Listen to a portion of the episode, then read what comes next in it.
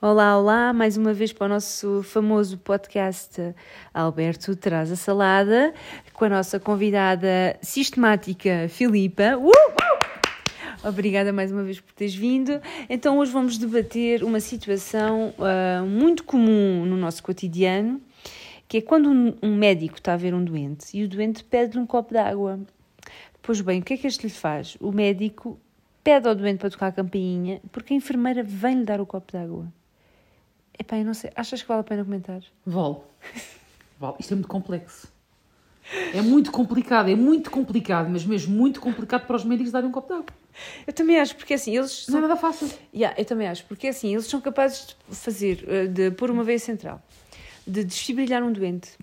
Eles são capazes de uh, pôr um dreno torácico, fazer uma punção lombar, mas um copo de água, epá, isso é muito... É, Ah, é muito, complicado porque é existem muito estudos. dif- existe- Existem estudos de canalizador, eh, de saber como é que está, de de onde é que vai abrir, como abrir a torneira, Arquiteto. a canalização, tudo isso.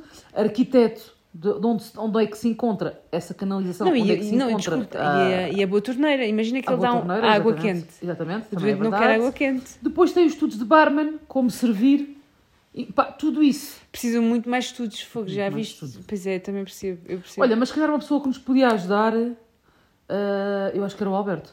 Sim, o, Al- não, o Alberto, ele, então, ele já tem mais anos de estudo. Estudou no na escola militar.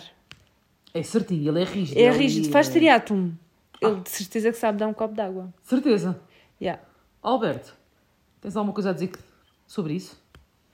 Beijinhos, beijinhos.